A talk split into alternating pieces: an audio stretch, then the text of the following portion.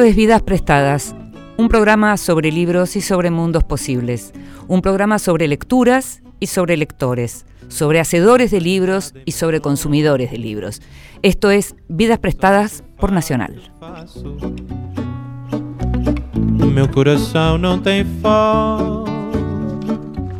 Esto es Vidas Prestadas, te decía, un programa sobre libros y un programa en el que nos gusta muchísimo escuchar qué están leyendo los grandes lectores, qué están leyendo aquellos a quienes les haríamos caso.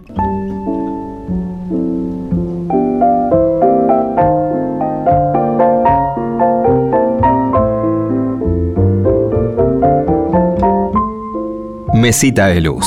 Grandes lectores nos cuentan qué están leyendo.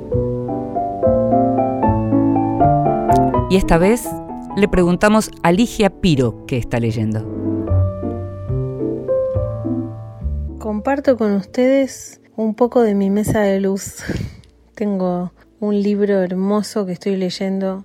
Claudia Piñeiro es una de mis autoras argentinas preferidas. Leí dos libros de ella hace un tiempo y ahora me compré hace poco este que se llama Las Maldiciones.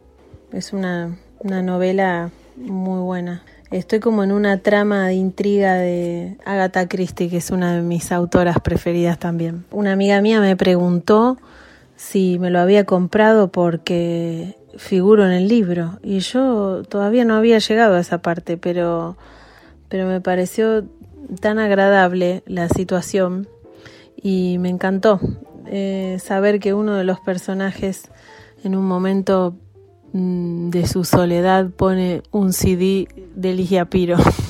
Estuvo bueno. Otro libro que tengo en mi mesa de luz y que está buenísimo se llama La máquina de proyectar sueños de Cecilia Sperling. Este libro me lo regaló Canela cuando fui a su programa.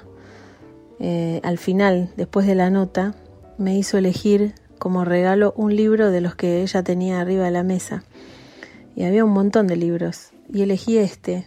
Yo no conocía a Cecilia Sperling, no había leído nada de ella y mm, me encanta este, este relato de esta niña que pasa por distintas edades, cuenta anécdotas eh, con su familia. Mm, hay momentos que me hace acordar a mí porque cuando yo era chica también me quedaba por ahí sin dormir porque tenía miedo a la noche o porque eh, pensaba que había eh, algo que se movía, iba a investigar. Y a esta nena en un momento le pasa un poco lo mismo.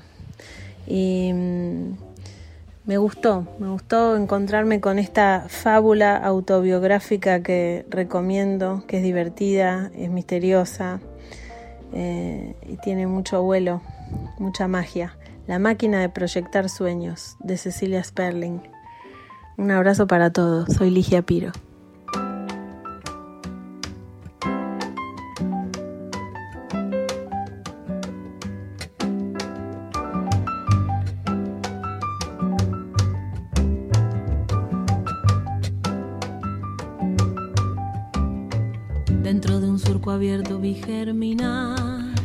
Estamos escuchando a Ligia Piro, cantando El Surco, cantando a Chabuca Granda. Y si querés escuchar a Ligia Piro, todavía podés hacerlo. Va a estar el 24 y el 31 de mayo en el Torcuato Tazo. Va a ser el show, está haciendo el show, tres noches más, un recorrido por su clásico repertorio. Las entradas están en venta en Defensa 1575. Ligia hablaba de los libros de Claudia Piñeiro y de Cecilia Sperling. En el caso de la novela de Claudia Piñeiro, Las Maldiciones, es una novela que tiene donde La Plata, la ciudad de La Plata, tiene un protagonismo especial y es tal vez la novela más cercana a todo lo que uno comúnmente llama la rosca política. Es una novela en la que Claudia Piñeiro, una de nuestras más grandes autoras, se mete con la rosca política siempre dentro de esa trama tradicionalmente más policial, que es aquello que Claudia hace con una destreza única.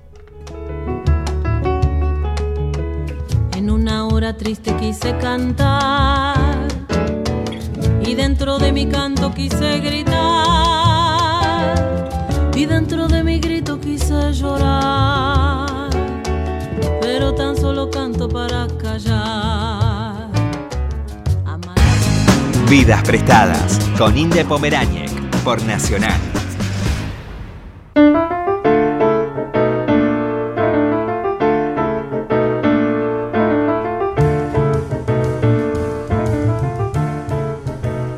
Programa tiene una cortina al comienzo muy característica de un cantante portugués que se llama Antonio Zambullo y el tema se llama Fortuna, es un tema que yo afortunadamente conocí a través de un amigo de Rodrigo Duarte, pero aquí conmigo, como invitado especial en esta emisión de Vidas Prestadas, está Andrés Malamud, politólogo argentino de Olavarría, pero que vive en Portugal. Hola Andrés. ¿Qué tal, Inde? Gracias por estar con nosotros. ¿eh? Al contrario. ¿Lo conoces a Zambullo? Poco. Poco. Como dicen en portugués, mal.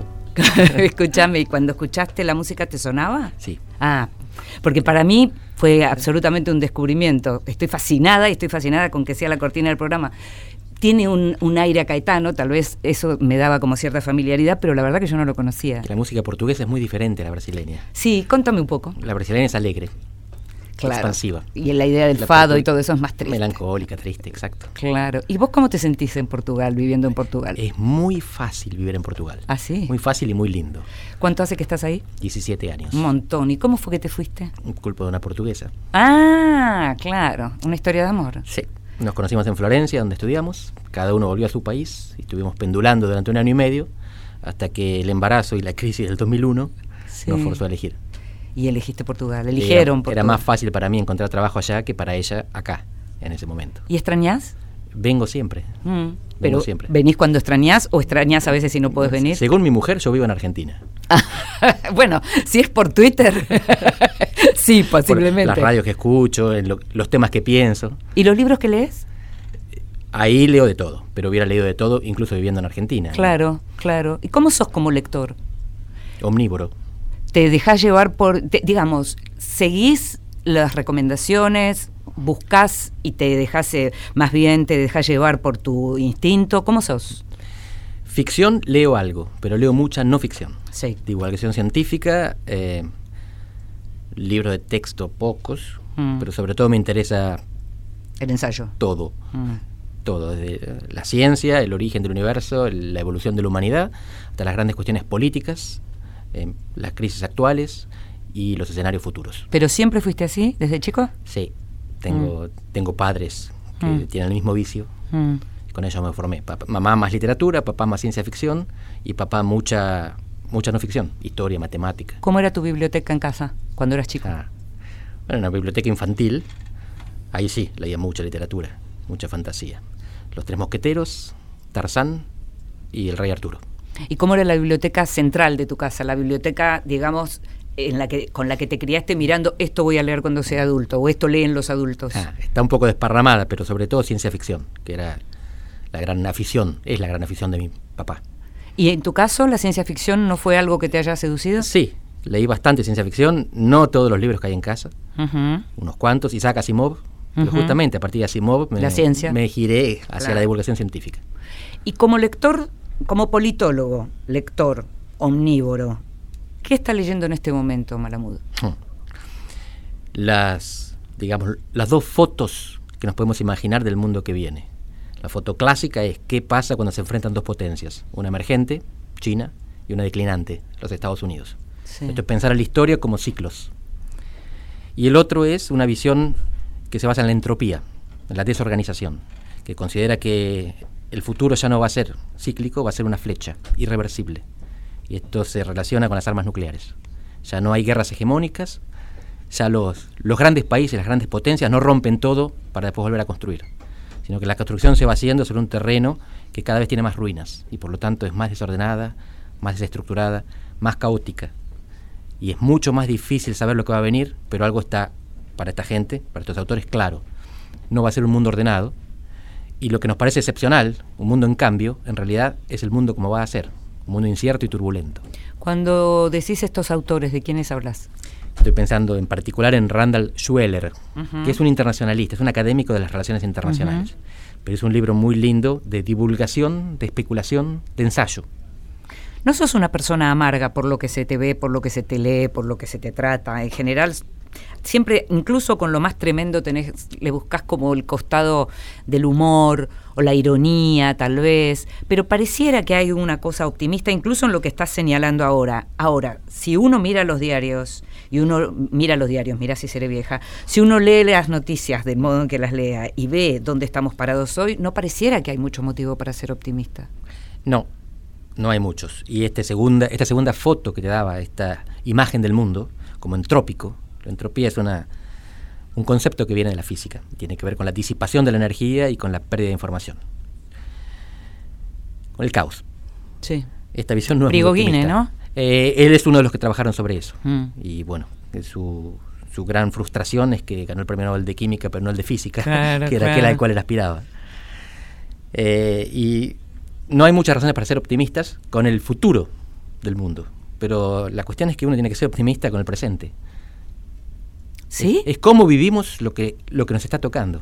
Pero ¿y ese carpe diem no se da un poco...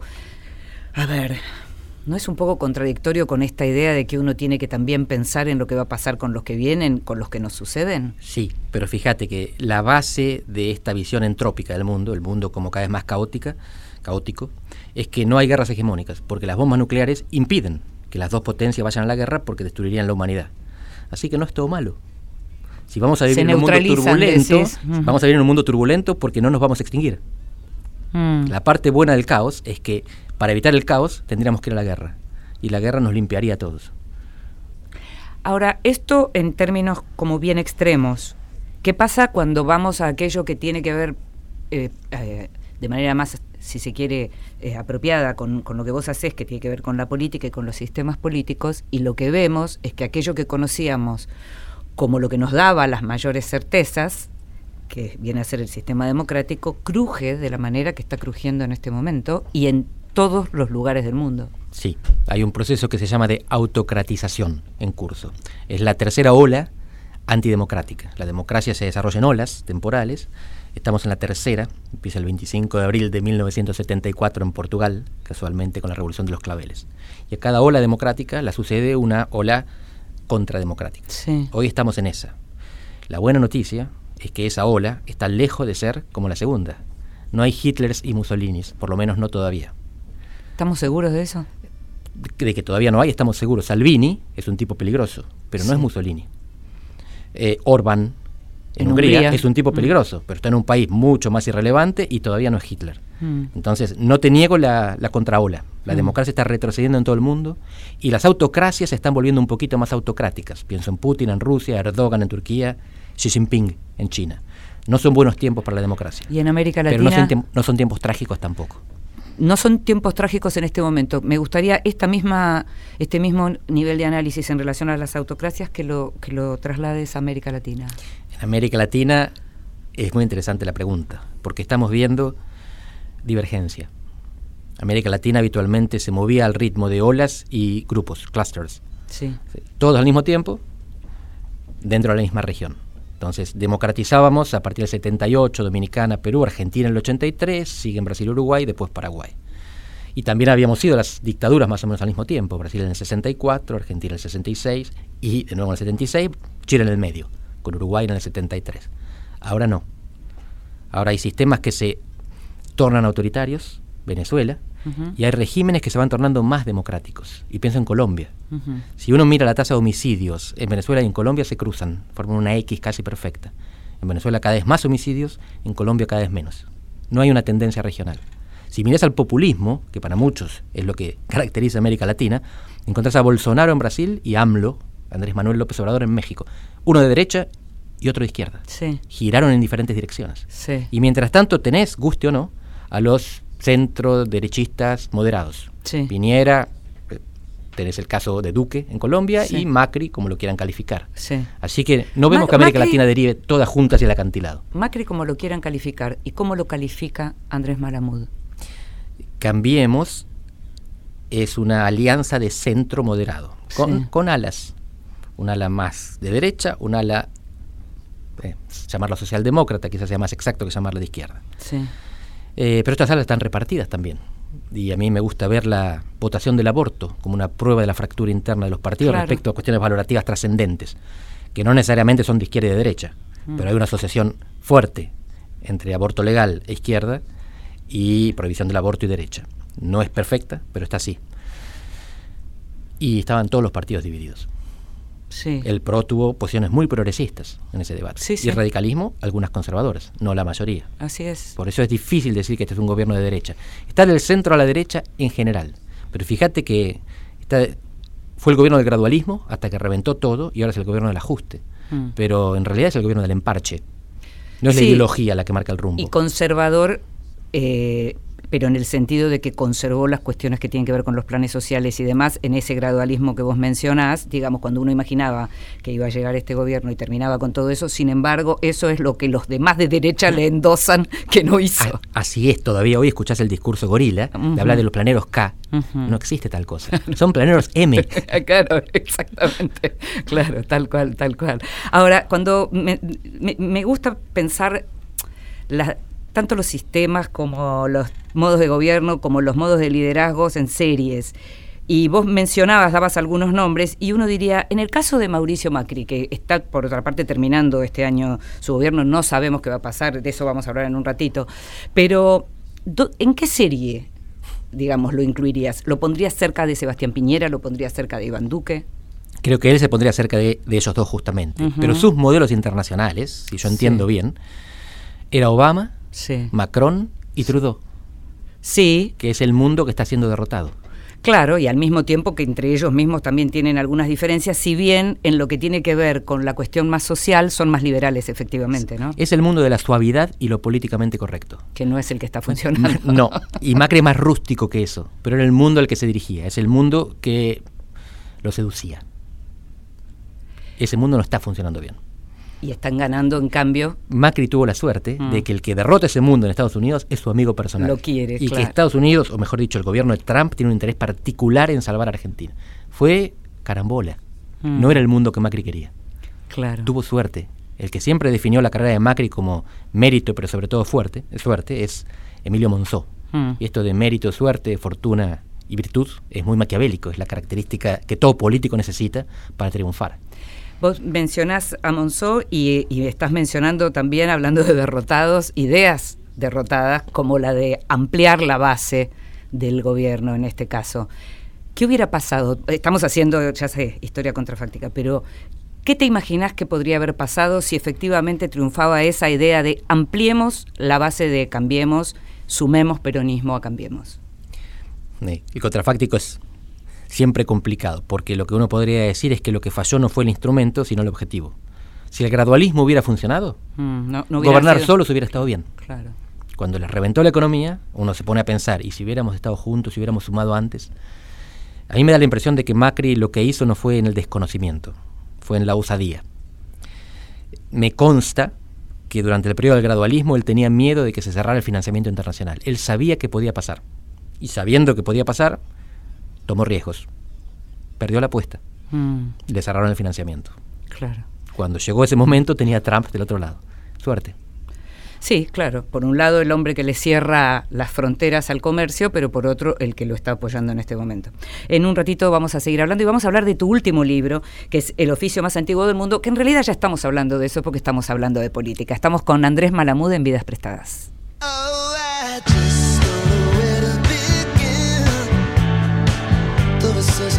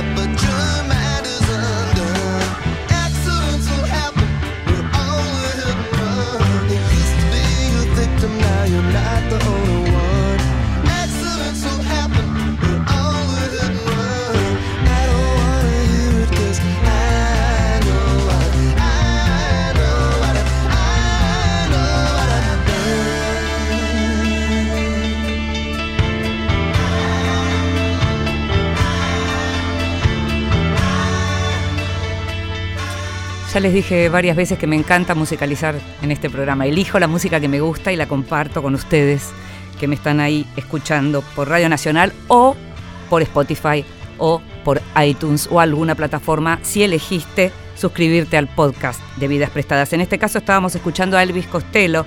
Accident Will Happen. Me encanta Elvis Costello. Me encanta todo lo que hace y hace muchos años.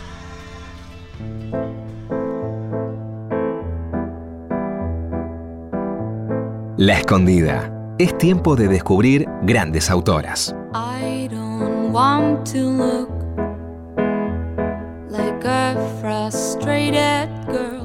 Y en vidas prestadas también nos ocupamos de aquellas que se ocuparon poco o que tal vez en su momento se ocuparon mucho pero que la historia les pasó por encima.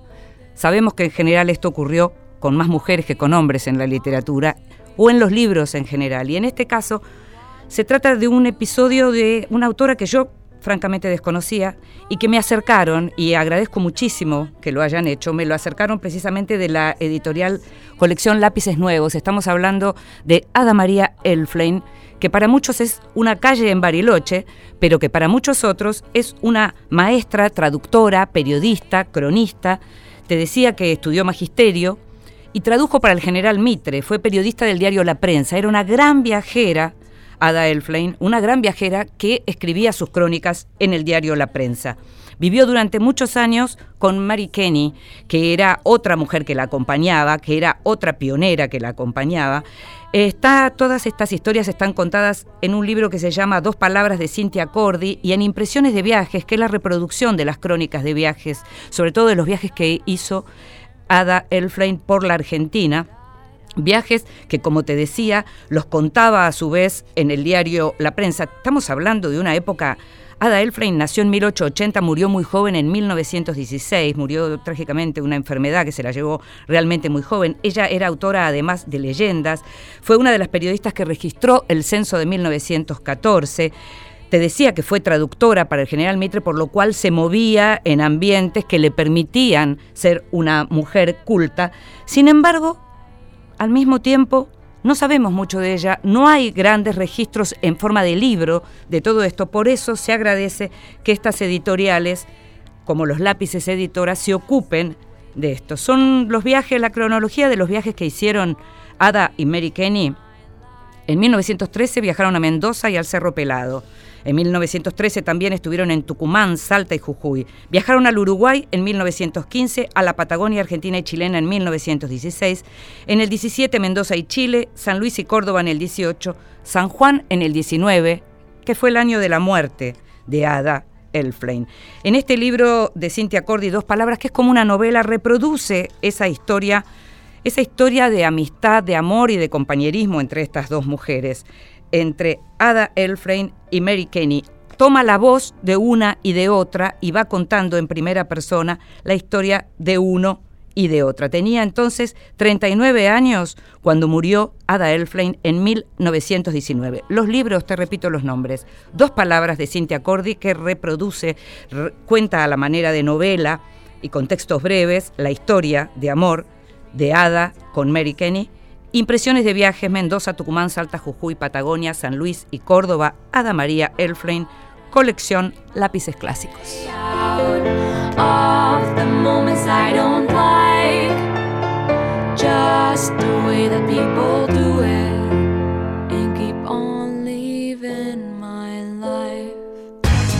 Vidas prestadas con Inde Pomeráñez por Nacional. Vidas prestadas con Inde Pomeráñez por la radio de todos.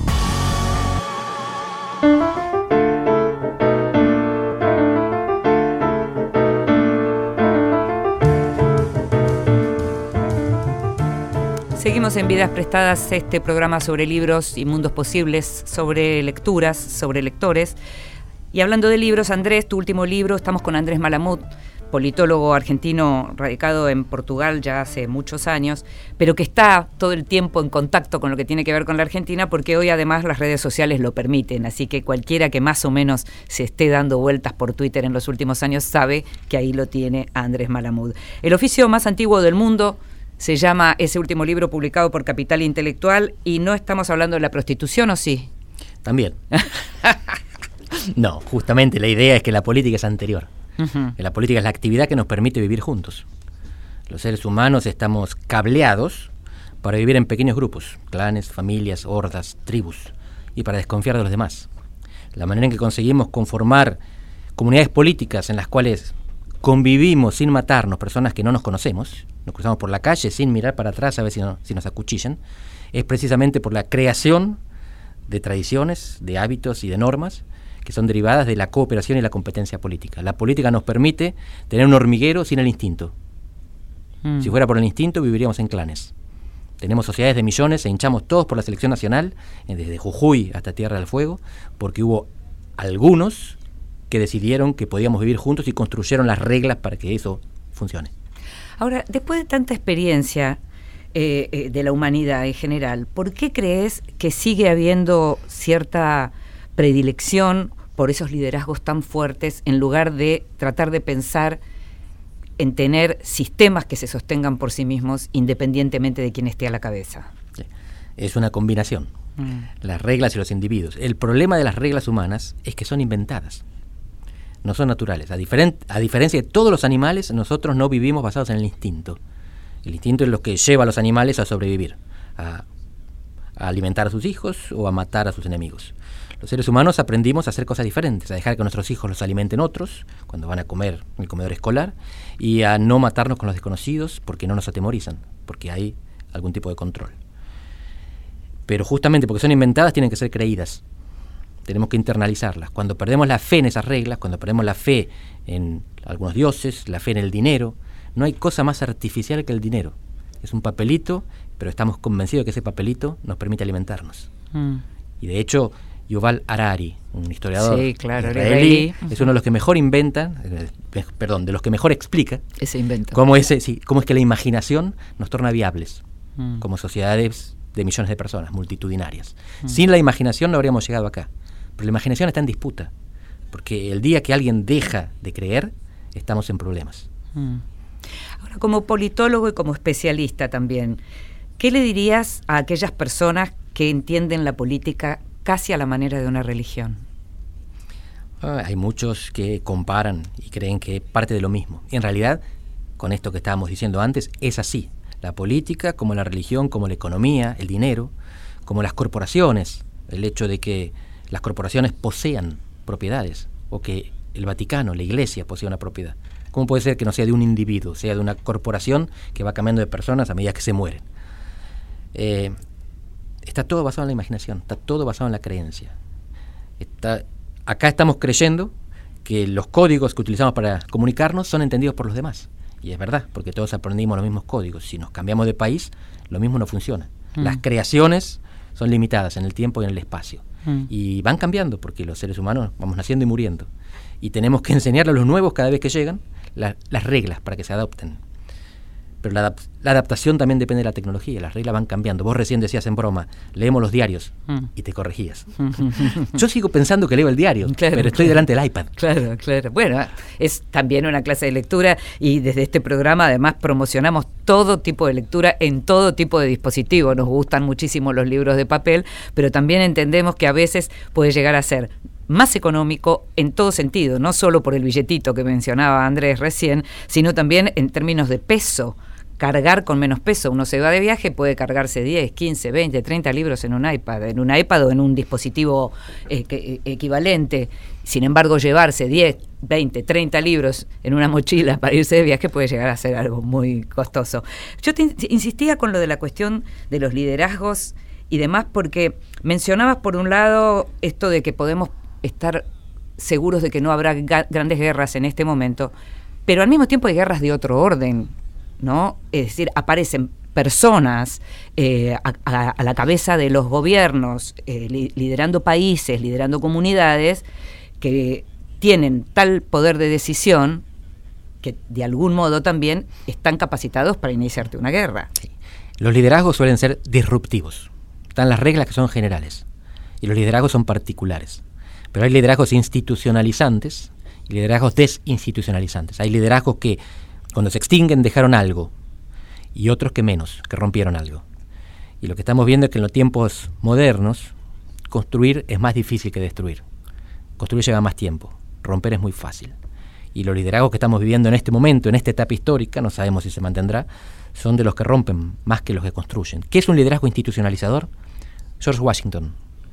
Estados Unidos tiene fe en su constitución, pero en realidad los analistas, los politólogos consideran que la democracia americana sobrevivió a pesar de su constitución, porque Washington, después de una reelección, decidió no buscar otra. Se institucionalizó informalmente que dos periodos era suficiente. En el siglo XX, la mitad, Franklin Roosevelt fue cuatro veces candidato, fue electo cuatro veces, en el medio de la crisis y de la guerra. Y fue un gran presidente. Pero después de eso los norteamericanos tuvieron miedo de que hubiera otro, no tan grande como él, que fuera electo muchas veces, y cambiaron la constitución para limitar el mandato a dos. Bueno, ahí tenés ejemplo de liderazgos que institucionalizan, como Washington, un liderazgo que contribuyó a diluir esa institución informal, y entonces vienen todos, se ponen de acuerdo los demás líderes para decir basta, la próxima vez puede salir mal. Construyamos reglas a partir de ahora.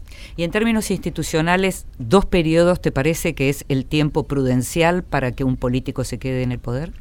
Es una gran pregunta. Eso varía en función del tipo de gobierno. Los parlamentarismos en Europa no tienen límite. Claro, bueno, y es una de las cosas que en general a veces los defensores de algunos gobiernos muy cuestionados en relación a, su, a su ambición de diluir el resto de los poderes, algunos te dicen, sí, ustedes dicen que no, que una eh, la re-re no y demás, una re-reelección no, y sin embargo, ¿cuántos periodos hace que está Merkel o cuántos periodos no? Claro, la cuestión es que ahí el freno lo impone el Parlamento, mm. porque hay muchos poderosísimos primeros ministros que son de repente destituidos de un día para el otro o en un proceso corto. Margaret Thatcher. Es difícil encontrar una primera ministra británica con tanto poder, la dama de hierro. Mm. Y perdió el poder por una revuelta interna del Partido Conservador. Mm. Un día era John Major, el primer ministro. Y lo mismo pasa en varios otros casos. En el presidencialismo esto es más complicado por el mandato fijo. Entonces no existe la posibilidad de que el Parlamento te saque, salvo en casos excepcionales, el juicio político por dos tercios de los votos en general. Por eso los presidencialismos imponen límites. Y en general la convención es que dos mandatos está bien, en mm. general. Es el caso de Brasil, es el caso de Estados Unidos, es el caso de Argentina, no es el caso de México, que no permite la reelección. Mm. En las provincias argentinas pasa lo mismo. La mayoría te permite una reelección. Unas pocas tienen reelección ilimitada y dos, las únicas, Mendoza y Santa Fe, no permiten la reelección consecutiva. ¿Y te parece razonable, te parece bien, te parece adecuado que alguien que estuvo dos periodos pueda volver a estar como em, presidente? No, porque genera riesgos, genera peligros. no solo en América Latina, pero sobre todo en América Latina, la cancha está inclinada a favor de los oficialismos. Mm. El que está en el gobierno tiene más probabilidad de ser reelecto que el que está en la oposición de desbancarlo. Y hay que emparejar la cancha, hay que nivelarla. Mm. Entonces la la limitación de la reelección, no la prohibición, la limitación a un mandato lo que hace es nivelar la cancha mm. para permitir que la política se oxigene. Mm. Y esto es bueno, se llama la cura de oposición. Incluso los mejores gobiernos se desgastan. Les hace bien perder una elección y estar afuera. Mm. Vuelven mejores. Sí, pero en realidad yo lo que te preguntaba era si te parecía bien que alguien que estuvo dos periodos como presidente que pueda volver a presentarse. Ah, más adelante. Más adelante. bueno, eh, algunos países no lo permiten. Por eso te preguntaba en general lo que estamos viendo es que los que pueden volver causan daño. Mm. No necesariamente ellos en sí, pero hay una institución muy útil en algunas democracias que es la del expresidente. Sí. En Estados Unidos los expresidentes moderan la, política, son figuras venerables, de consulta, de unidad. Mm. Sobre todo porque los presidencialismos no tienen una figura que encarne la unidad de la nación, las monarquías sí. Los gobiernos cambian en Europa, pero vos tenés un presidente formal o un rey que garantizan la unidad mientras el primer ministro representa a la mayoría que ganó la elección. Mm. En los presidencialismos la misma persona encarna la parcialidad ganadora y la unidad de la nación. ¿Cómo puede representar a todos y solo los que ganaron? Mm. Los expresidentes cumplen esa función informal de representar la unidad, la tradición histórica. Lo que pasa es que hay, en general lo que hay también es como muchísimo respeto por esa figura. Claro, pero si esa figura puede volver, no es ex, es potencial futuro presidente. Y en ese aspecto la falta de expresidentes como tales le hace mal a las democracias presidencialistas. Las democracias presidencialistas funcionan mejor cuando tienen expresidentes que se asumen como tal. Pero en Chile pueden volver y sin embargo son respetados como expresidentes, o por lo menos hasta ahora lo era. Sí, Pero fíjate que los segundos mandatos en Chile suelen ser peores Sí, que los primeros, es lo cual no es una característica solo chilena. No, pero eso lo hemos visto, lo acabamos de ver, lo estamos Bachelet viendo. y lo estamos viendo lo con estamos Piñera. viendo con Piñera, sí, es. efectivamente. Y no es que las gestiones sean peores, por lo menos la de Bachelet, quizás la segunda haya No, sido mejor que la primera, pero ella terminó peor considerada. Y se había ido además con un nivel altísimo de popularidad y de aceptación. Sí, a las Naciones Unidas. Exactamente, fue, la verdad que sí, fue un, fue un proceso rarísimo. Estamos en un año en donde no solo hay elecciones en la Argentina, sino que también hay elecciones en Estados Unidos. ¿Podemos decir que Trump ya ganó? No. Lo que te decía antes tiene la, la ventaja del oficialista, del incumbent, y en Estados Unidos existe la tradición de dos mandatos para los presidentes. No siempre ocurre. Ellos tienen una tasa de reelección del 75%. Tres de cada cuatro lo consiguen. En Argentina es... Bueno, es difícil saber porque la, la reformamos hace poco la Constitución. Exacto, sí. Entonces Menem fue reelecto, Cristina fue reelecta, Néstor inventó el subterfugio de la alternancia por vía conyugal. Es muy probable que si no moría hubi- se hubieran alternado con Cristina mientras pudieran. De la Rúa no tuvo chance Claro. de intentarlo. Pero en el, el nivel de las provincias lo que vemos es que el 90% de los gobernadores que intentan la reelección la consigue. En Brasil no. En Brasil está un- entre 60 y 40%. Ujú. Tiene más chance el, el gobernador de ser reelecto, pero no muchas. Y en Estados Unidos, sin embargo, cuando yo te pregunto si Trump ya ganó, me decís que no, pero uno no ve que del lado demócrata y estamos, digamos, muy cerca de lo que tiene que ver con las elecciones, sin embargo no se ve. Pues todavía falta un año. Sí, Pero eh, es verdad, los demócratas están profundamente divididos y no solamente entre figuras, sino entre ideologías. Sí. moderados y radicales. sí. Sí, yo me equivoqué, es verdad, es, es el año que viene, pero lo- que no se ve, como se pudo ver en otras oportunidades, era que aparecieran distintas figuras que entre ellas combatieran, porque uno podría decir, más allá del respeto por la figura de Bernie Sanders, que no puede imaginarse ni que Bernie Sanders ni siquiera Elizabeth Warren que vayan a ser realmente verdadera oposición para Trump. No, son demasiado de izquierda para Estados Unidos. Pero, pero, Sí. los grandes politólogos pensaban que Trump no podía ser presidente. Sí, Así no, que, todo sí, el mundo pensaba que no iba a llegar, nos equivocamos todos. Todos decíamos, ya, ya perdió, perdió la democracia con que solo sea candidato, decíamos. Así que imagínate, yo no estoy dispuesto a firmar ninguna eh, victoria o derrota anticipada. Claro, y creo que ningún politólogo estaría en condiciones de hacerlo. No sería un, un politólogo sensato. Claro. Aquel que después de Brexit, del plebiscito colombiano, de Trump, todavía piense que todavía piense que sabe cuál es el resultado de las próximas elecciones. Estuviste en, la, en Buenos Aires, pasaste por la Feria del Libro. ¿Qué, qué estuviste haciendo? Vine a acompañar la presentación de dos libros. Uno sobre la grieta, de Martín Rodríguez, Tinta Limón y Sí. Pablo Tauzón. Sí. Eh, me, gusta mucho cómo escriben los chicos. Sí. Eh, es un libro de literatura política. Sí, pero sí, sí. es fascinante cómo provocan el pensamiento. Y el libro de Martín Lustó, que para mí es uno de los diagnósticos más lúcidos de los problemas argentinos. Porque, ¿qué es lo principal? Que son recurrentes. Todos los gobiernos argentinos se piensan que esta vez ellos van a cambiar todo porque... Y son los mismos problemas. Claro. Eh, estudiar historia no alcanza para resolverlos, pero es necesaria para entenderlos. Escúchame, viste eh, rápidamente, porque ya te- tenemos que terminar. ¿Pudiste ver el libro de Cristina? ¿Pudiste leer el libro de Cristina? Fragmentos. ¿Qué pensás? Fragmentos. Es ella, es ella. Lo lees y la escuchás. Es así. Es ella hablando. Es, el libro es una desgrabación de los diálogos o monólogos que ella había realizado durante varias horas. Es, para muchos, un error político. Yo todavía no estoy convencido de que lo sea. Mm. Pero ella, al mostrarse como es, favorece la polarización, favorece la grieta. Lo hizo en un momento en, en el cual algunos sondeos le daban la mayoría en caso de balotaje. Sí. Después el libro habría caído un poco, pero uno nunca sabe si adjudicarlo al libro, a que ella se mostró como es o a que el dólar se calmó un poquito. También, claro. Te agradecemos muchísimo, Andrés, que hayas estado con nosotros. Andrés Malamud estuvo en Vidas Prestadas. Gracias. Gracias, Inde.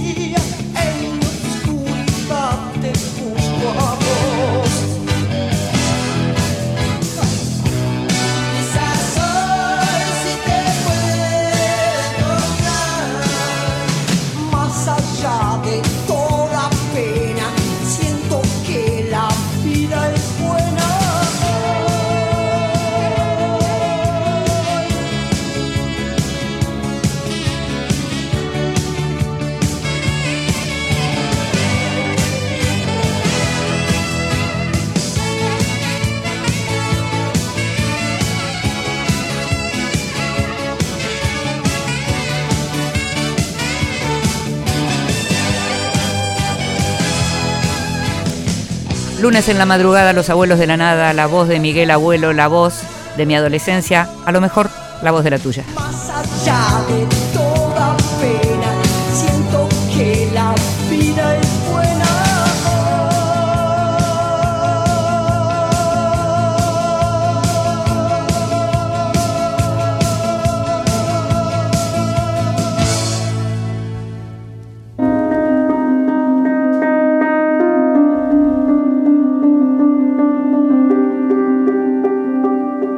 Voz alta, cuentos breves para compartir.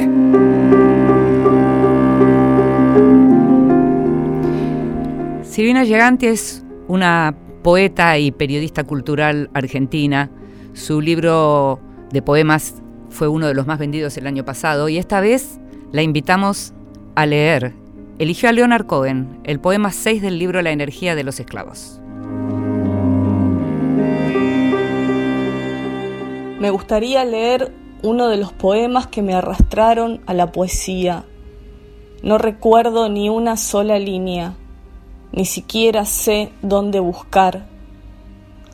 Lo mismo me ha pasado con el dinero, las mujeres y las charlas a última hora de la tarde. ¿Dónde están los poemas que me alejaron de todo lo que amaba para llegar a donde estoy, desnudo, con la idea de encontrarte?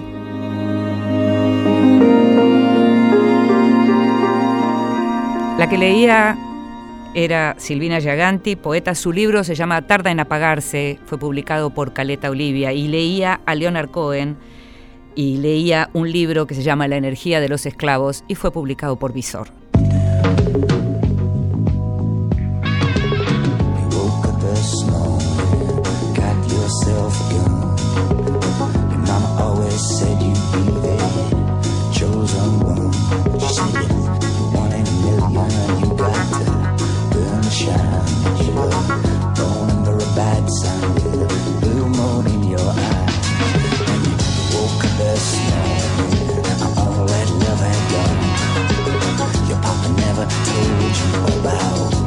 Right and wrong.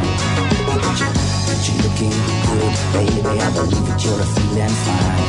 My body, under a blue moon in your eyes. So sing now. Woke up this morning. Got a blue moon, got a blue moon in your eyes.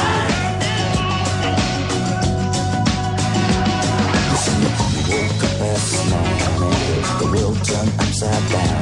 Load of other Estamos escuchando un tema que seguramente si viste Los Soprano no podés olvidar.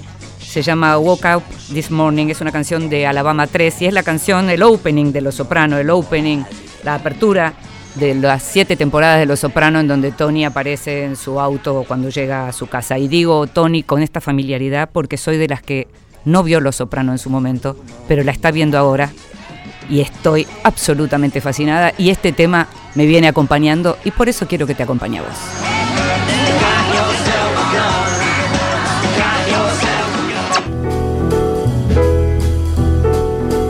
Libros que sí, títulos nuevos y no tan nuevos que son imperdibles.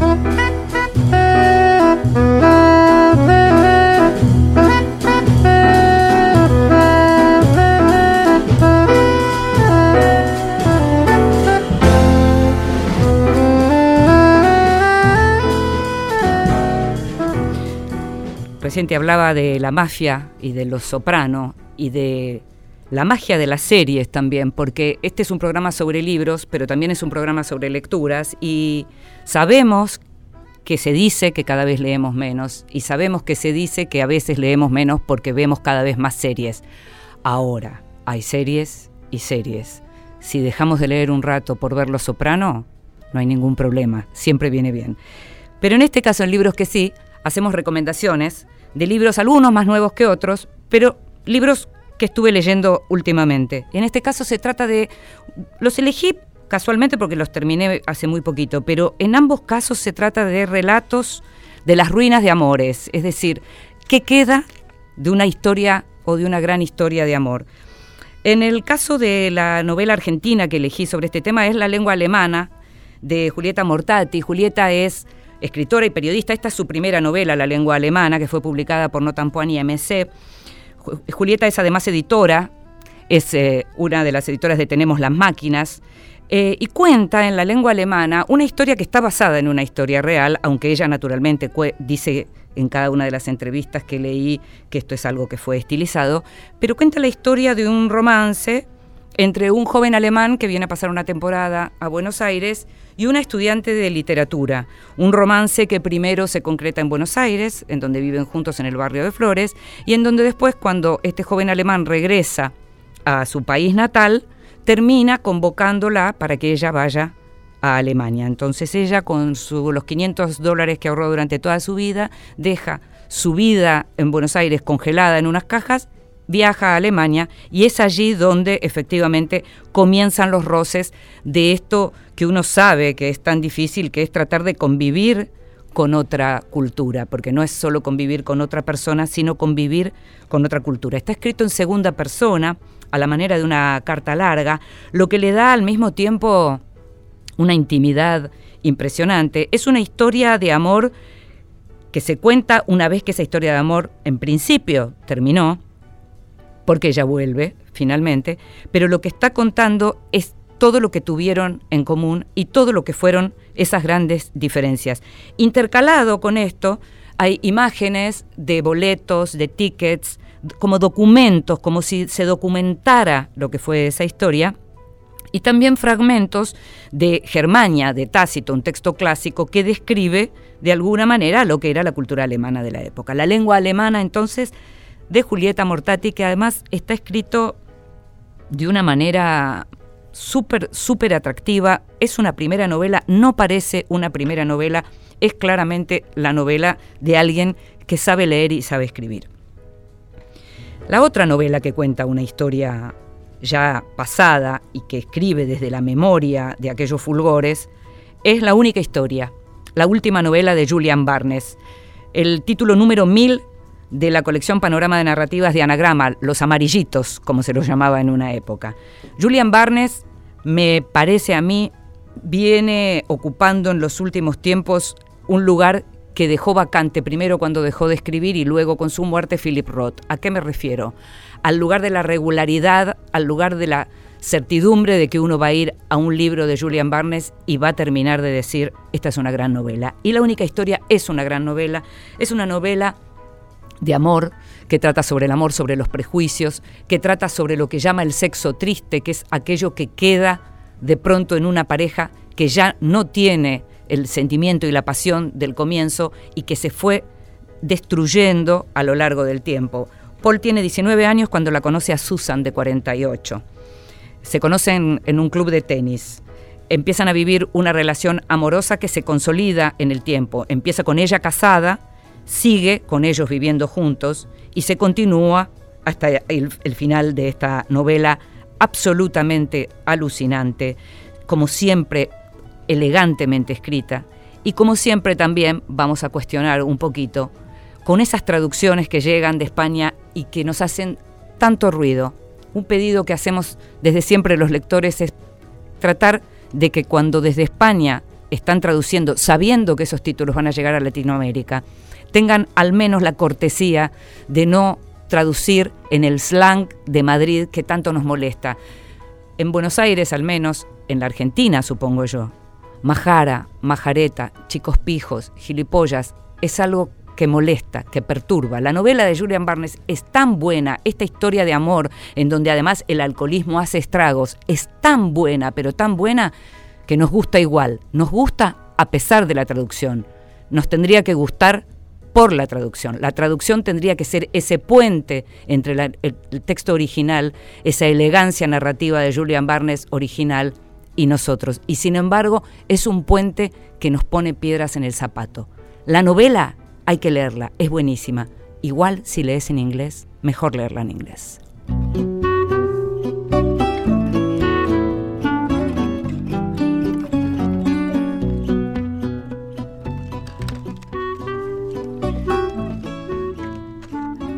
Y nos estamos yendo. Esto fue Vidas Prestadas, un programa sobre libros, sobre mundos posibles, lecturas y lectores.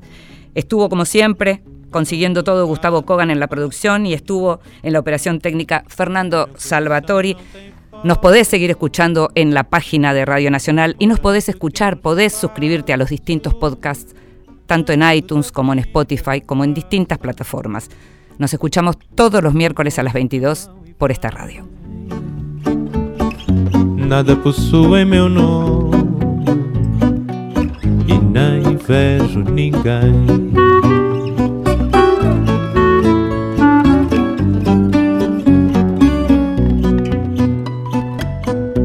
Não tenho nada em meu nome É somente o fado que faço.